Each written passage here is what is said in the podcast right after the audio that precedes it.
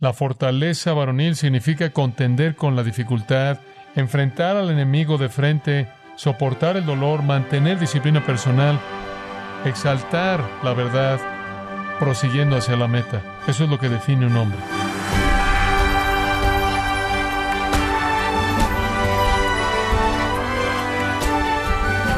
Queremos darle la bienvenida a su programa Gracias a vosotros con el pastor John MacArthur.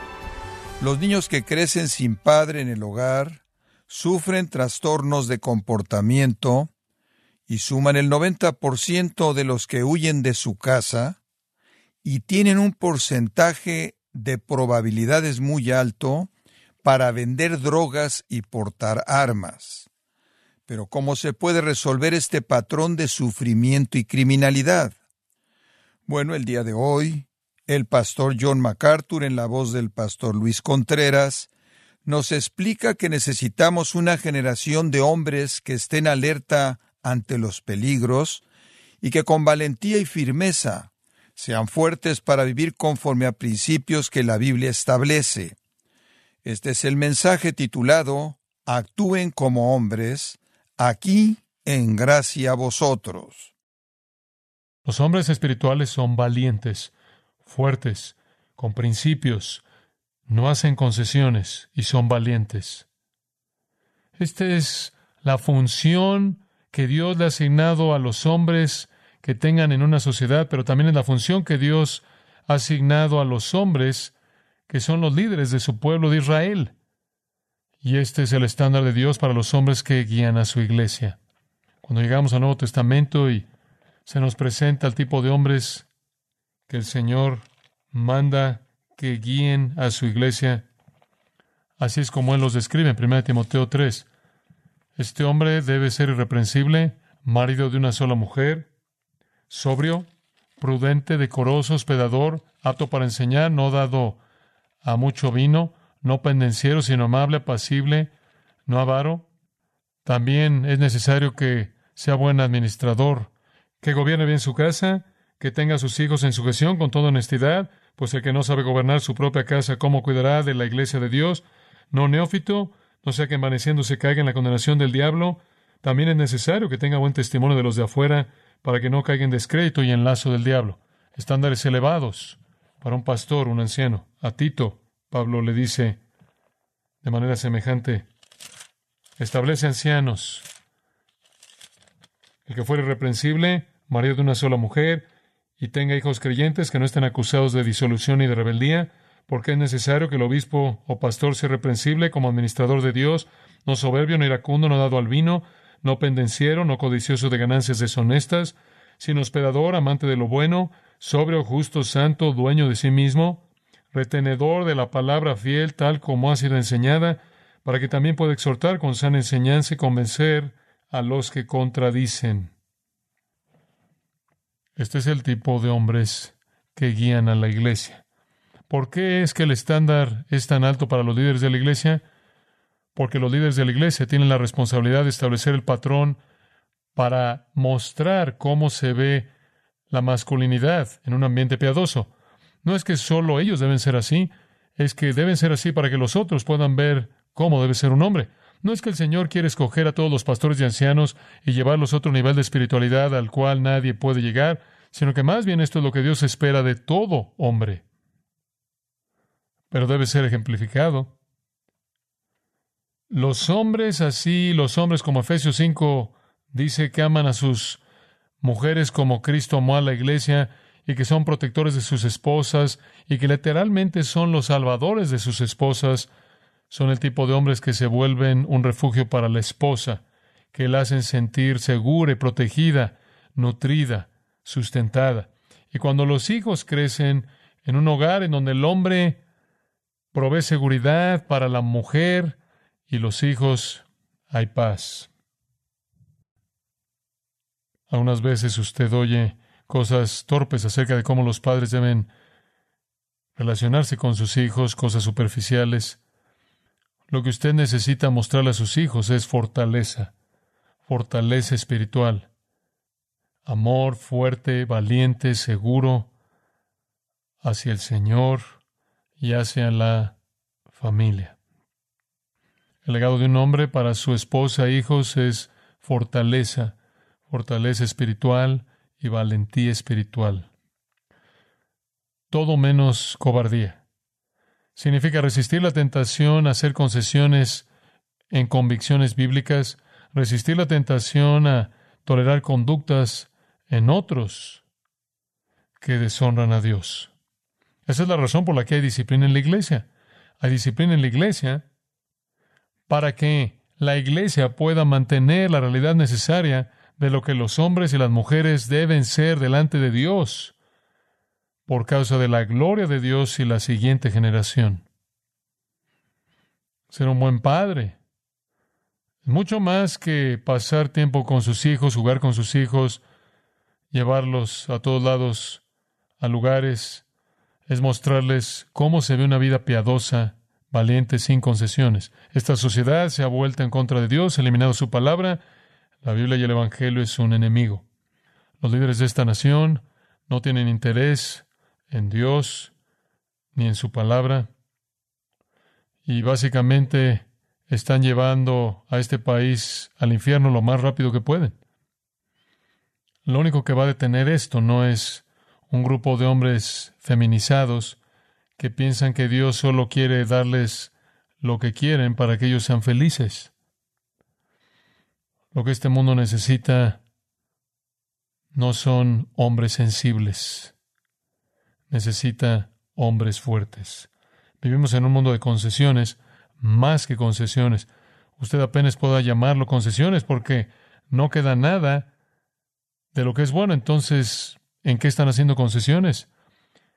Para añadir otra palabra a sus pensamientos acerca de esto, diría que la gente que no tiene precio tiene integridad, integridad. Entonces hablamos de fortaleza, permítame hablar de integridad. La gente que no tiene precio tiene integridad. ¿Qué es la integridad? Esencialmente es fortaleza inquebrantable. La integridad es definida como apego estable a un código moral. Viene de íntegro, lo cual significa entero, completo. Sus sinónimos son honestidad, sinceridad, simplicidad, incorruptibilidad. Su antónimo es duplicidad o hipocresía. Una persona que carece de integridad es un hipócrita. La integridad significa que usted vive su vida por sus convicciones. Usted dice lo que cree, se aferra a lo que cree. Usted es inamovible. Eso es estar completo. Eso es integridad. Usted es uno. Se dijo hace mucho tiempo atrás de un predicador que él predicaba muy bien pero vivía mejor. El mundo es un seductor y Satanás es un engañador seductor, empujándonos hacia las concesiones y por lo tanto a la hipocresía. Cuando nuestro Señor condenó a los escribas y a los fariseos, quienes fueron los objetos frecuentes de sus ataques fuertes, inevitablemente fue su integridad lo que él atacó. Por ejemplo, en Mateo 23, 3, él dijo, dicen cosas y no las hacen. Cuando Salomón terminó de construir la casa del Señor, el Señor le apareció, primero de Reyes 9, oí tu oración y tu súplica que has hecho delante de mí. He consagrado esta casa que tú has construido al colocar mi nombre ahí para siempre. Mis ojos y mi corazón estarán ahí perpetuamente. Y en cuanto a ti, si tú andaras delante de mí como tu padre David anduvo, en integridad de corazón y rectitud, haciendo conforme a todo lo que te he mandado, y guardas mis estatutos y mis ordenanzas, entonces estableceré el trono de tu reino sobre Israel para siempre, así como le prometí a tu padre David, diciéndole, no carecerás de hombre en el trono de Israel. Sé fiel a mí, yo seré fiel a ti. Jehová, dice el Salmo 15, ¿Quién habitará en tu tabernáculo? ¿Quién morará en tu monte santo? El que anda en integridad y hace justicia y habla verdad en su corazón. Este tipo de virilidad espiritual que no hace concesiones está ausente de manera severa. Vemos a los líderes espirituales de una u otra forma colapsándose todo el tiempo, abandonan la convicción, cuando las concesiones son más benéficas. Hombres que dicen que creen la Biblia, sin embargo no la predican fielmente. Hombres que dicen que el pecado debe ser castigado y eliminado, pero no se es cometido por sus hijos. Hombres que se oponen a la deshonestidad y a la corrupción hasta que deben confrontar a alguien en sus vidas y podría costarles un trabajo. Hombres que mantienen altos estándares morales hasta que sus lujurias son alimentadas por algún impulso ilícito. Hombres que son honestos hasta que un poco de deshonestidad les va a ahorrar dinero. Hombres que se aferran a convicciones hasta que son desafiados por alguien a quienes ellos temen o admiran. Adán hizo concesiones con la ley de Dios, siguió el pecado de su esposa y perdió el paraíso. Abraham hizo concesiones con la verdad, mintió acerca de la relación de Sara con él y casi perdió su vida. Moisés hizo concesiones con el mandato de Dios y perdió el privilegio de entrar a la tierra prometida. Sansón hizo concesiones en su devoción como un nazareo, perdió su fuerza, sus ojos y su vida. Israel hizo concesiones con los mandamientos del Señor, vivió en pecado y cuando estaba peleando con los filisteos perdió el arca de Dios. Israel también hizo concesiones con la ley de Dios, con el pecado y la idolatría y perdió su tierra. Saúl hizo concesiones con la palabra divina de Dios al no matar a los animales de la blasfemia y perdió su reino. David hizo concesiones con el estándar de Dios al cometer adulterio con Betsabé, asesinó a Urias y perdió a un hijo infante. Salomón hizo concesiones, se casó con esposas extranjeras y perdió el Reino Unido. Judas hizo concesiones con su supuesta devoción hacia Cristo por treinta piezas de plata y fue separado de Cristo para siempre. Un par de observaciones. En todo caso de concesiones, el que hizo concesiones pensó que había algo que ganar, pero en todo caso de concesiones, algo sin precio fue perdido por algo temporal que no satisfacía y que era pecaminoso. En lo que se hizo concesiones en cada uno de estos casos, o fue un mandato de Dios o una convicción acerca de Él y su voluntad. Entonces la falta de fortaleza, ese es el fracaso de los hombres, de los padres y han sido golpeados por el movimiento feminista para que entreguen el liderazgo y han sucumbido. Han caído ante sus lujurias y debilidad. Y usted tiene una sociedad de hombres que no pelean por producir el bien y por eliminar el mal. ¿Cómo rompe usted eso? Necesitamos una generación de hombres que estén alertas ante el peligro, que estén firmes en la fe, que sean valientes con la palabra de Dios, que no hagan concesiones y que sean fuertes. Y escuche, todo acerca de esto que acabo de decir indica que serán probados. La masculinidad será aprobada, la convicción será aprobada, la valentía será aprobada, la fortaleza será aprobada. La presión vendrá, vendrá de maneras inesperadas, pero vendrá. Usted puede salirse con la suya, con su afirmación de convicción durante años, pero vendrá una prueba. Y muchos hombres van a sacudir a la gente que los conocía al venderse, al hacer concesiones, al abandonar su integridad, al jugar al hipócrita motivados por la cobardía. Esto cae en una traducción de Romanos 12.2. No dejes que el mundo te apriete en su molde. Pienso en Daniel y quiero cerrar con esto. Daniel, capítulo 1. Y no hay mucho que decir. Realmente es suficiente leer este pasaje, Daniel capítulo 1. El año era el 605 a.C. El reino del norte Israel había sido llevado cautivo 120 años antes y ahora Judá iba a ser llevada cautivo por los babilonios en tres deportaciones separadas, 605, 597, 586. La primera deportación, los babilonios se llevan a los jóvenes primordiales. En el año tercero del reinado de Joacim, rey de Judá, vino Nabucodonosor, rey de Babilonia, a Jerusalén y la sitió. Y el Señor entregó en sus manos a Joacim, rey de Judá, y parte de los utensilios de la casa de Dios y los trajo a tierra de Sinar, a la casa de su Dios, y colocó los utensilios en la casa del tesoro de su Dios.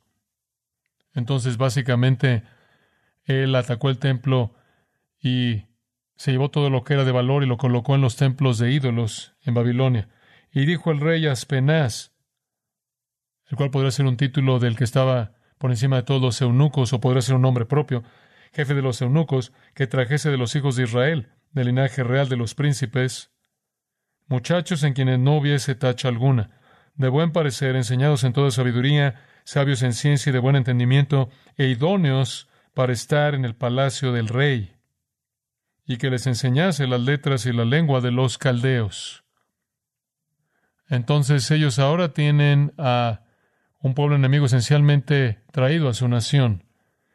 Lo más rápido que pudieron, necesitaban tomar a los más jóvenes y los más brillantes y los mejores y transformarlos en babilonios para que no tuvieran una revolución perpetua en sus manos en estas personas extranjeras. Entonces escogen a los mejores de los jóvenes sin defecto, que se vieran bien, inteligentes, sabios, prudentes, que discernían conocimiento, lo que se necesitaba para servir en la corte del rey, y debían lavarles el cerebro.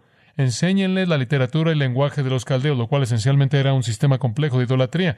Y después, además de esa preparación intelectual, estaba la seducción del lado físico, del lado carnal, y le señaló el rey ración para cada día de la provisión de la comida del rey y del vino que él bebía.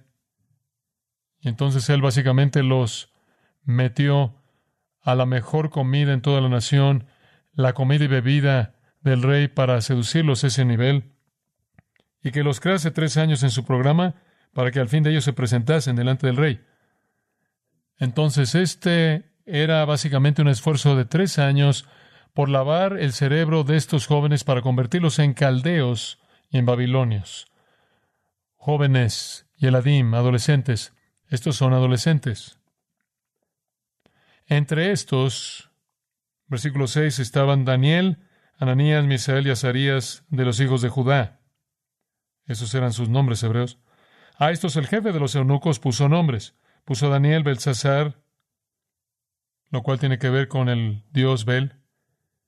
Ananías, Sadrach, a Misael, Mesac y Azarías, Abednego. O el nombre Bel, uno de sus dioses, estaba en el nuevo nombre, o una forma de Aku. Entonces ahora son educados en la cultura babilonia, son alimentados con alimento babilonio al nivel más alto y sus nombres son cambiados para que comiencen a estar en cierta manera cómodos con una nueva identidad. El versículo 8 simplemente es sorprendente. Y Daniel propuso en su corazón no contaminarse con la porción de la comida del rey, ni con el vino que él bebía. Pidió, por tanto, al jefe de los eunucos que no se le obligase a contaminarse. Él no quería ir por ese camino en absoluto. Él se detuvo antes de que comenzara. Y puso Dios a Daniel en gracia y en buena voluntad con el jefe de los eunucos. Y dijo al jefe de los eunucos a Daniel, temo a mi señor el rey, que señaló vuestra comida y vuestra bebida, pues luego que él vea vuestros rostros más pálidos que lo de los muchachos que son semejantes a vosotros, condenaréis para con el rey mi cabeza. El comandante Aspenaz está preocupado porque si Daniel no se ve bien cuando el rey lo vea, porque no ha estado comiendo toda esta comida buena, él va a perder su cabeza. Entonces dijo Daniel a Melzar, que estaba puesto por el jefe de los eunucos sobre Daniel, Ananías, Misael y Azarías, te ruego que hagas la prueba con tus siervos por diez días y nos den legumbres a comer y agua a beber. Compara luego nuestros rostros con los rostros de los muchachos que comen de la ración de la comida del rey y haz después con tus siervos según veas. Usted conoce el resto de la historia. Al cabo de los diez días, versículo 15, pareció el rostro de ellos mejor y más robusto que el de los otros muchachos que comían de la porción de la comida del rey. Así pues, Melzar se llevaba la porción de la comida de ellos y el vino que habían de beber y les daba legumbres. A estos cuatro muchachos Dios les dio conocimiento e inteligencia en todas las letras y ciencias, y Daniel tuvo entendimiento en toda visión y sueños. Y usted sabe lo que le pasó a Daniel, ¿verdad? Él se volvió el primer ministro, el primer ministro de esa nación pagana. Es una Historia sorprendente acerca de Daniel. Influencia ilimitada. Influencia ilimitada. Porque él no quiso hacer concesiones. El versículo 20, de hecho, dice, en todo asunto de sabiduría e inteligencia que el rey les consultó, los halló diez veces mejores que todos los magos y astrólogos que había en todo su reino. ¿Por qué? Porque le estaban dando la sabiduría de Dios de la Escritura. Y continuó Daniel hasta el año primero del rey Ciro. Setenta años, setenta años. Tuve la oportunidad hace unos años atrás que me invitaran a la Academia Militar de West Point. Pasé una semana ahí predicando en la capilla hermosa y conociendo al liderazgo y el capellán en West Point. El capellán principal era un egresado del Master Seminary. Fue una oportunidad maravillosa hablarle a los líderes y a la academia, como también a los cadetes. Estuve ahí un domingo bíblico, eso fue sorprendente. Cada año en un domingo a todo cadete se le presenta una copia de las Escrituras, una Biblia, con su nombre en una pequeña placa de plata en el frente. Ese domingo en particular se dedica a honrar la palabra de Dios. Fue algo sorprendente. La capilla es un lugar espectacular. Estaba lleno de todos los cadetes y un desfile comienza y entran esencialmente en uniformes que en cierta manera son una réplica de los uniformes más antiguos de más de 100 años atrás o algo así. Marchan por el pasillo de en medio, un órgano hermoso está tocando y hay uno de los cadetes con una Biblia, llega hasta el frente, coloca la Biblia ahí en el escritorio enfrente de la capilla y tuve el privilegio maravilloso ese domingo de predicar de la autoridad y el poder de la palabra de Dios a esos cadetes. Realmente una gran experiencia para mí y saber que Cristo está siendo proclamado ahí mediante uno de nuestros egresados y otros que conocen llaman al Señor también fue alentador. Hay un esfuerzo incluso en ese lugar por hacer de esos hombres y las pocas mujeres que estaban ahí que sean todo lo que deberían ser. Todo domingo solía ser que en West Point, en los servicios de la capilla, todos los cadetes decían esto. Haznos escoger lo correcto, aunque es más difícil, en lugar de lo que es más fácil y es incorrecto. Que nunca estemos satisfechos con la verdad a medias, aun cuando la verdad completa puede ser ganada. Capacítanos con la valentía que nace de la lealtad a todo lo que es noble y digno, que se burla de hacer concesiones con el vicio y la injusticia, y que no conoce el temor cuando tiene la razón y la verdad están en juego. Durante años, todos los domingos decían eso. Decían eso por causa de los Estados Unidos. Necesitamos una generación de hombres que digan eso y mucho más por causa de Cristo. Si pueden hacerlo por amor al país, ¿qué podemos hacer por amor a Cristo? Padre, te damos gracias por tu palabra. Te agradecemos por su poder, su verdad. Te agradecemos porque vive. Es un libro viviente. Da vida. Lloramos, Señor, porque avive los corazones de algunos que están muertos, incluso hoy, muertos en delitos y pecados, y necesitan vida, necesitan ser rescatados y librados del pecado y la muerte y el juicio y el infierno, que coloquen su confianza en el Señor Jesucristo, el hombre de todos los hombres, el que vivió de manera perfectamente justa, virtuosa, todo segundo de su vida. El que nunca hizo concesiones con la verdad. El que es el modelo de fortaleza y al mismo tiempo de amor. Levanta una generación de hombres fuertes y piadosos y valientes que sigan a Cristo. Esta es la única esperanza. Lloramos, Señor, porque tú muestres tu gracia al levantar en la iglesia, en la iglesia verdadera, a hombres piadosos, que se porten varonilmente, que actúen como hombres que sean fuertes y amorosos. Protege a tu iglesia y a tu pueblo mediante esos hombres. Esa es nuestra oración. Te agradecemos porque tú no solo nos has llamado como hombres a esto, sino que nos has capacitado para ser el tipo de hombres que debemos ser, porque tú has colocado a tu Espíritu Santo dentro de nosotros. Nosotros en su fortaleza somos fortalecidos con todo poder y toda fuerza para vivir como tú nos has llamado a vivir. Que ese testimonio sea una luz brillante en la oscuridad de este mundo. Oramos porque tú lleves a cabo una obra de gracia al salvar a hombres, padres, hijos, por causa de esta generación y las venideras. Y te amamos, te agradecemos de nuevo por llamarnos a ti mismo. Estamos tan abrumados por tu gracia y los privilegios que son nuestros, de los cuales somos y siempre seremos indignos. Gracias porque en tu gracia nos has hecho tus hijos y tus hijas. Que seamos fieles en representarte a ti en el mundo, oramos. Todo para tu gloria. Amén.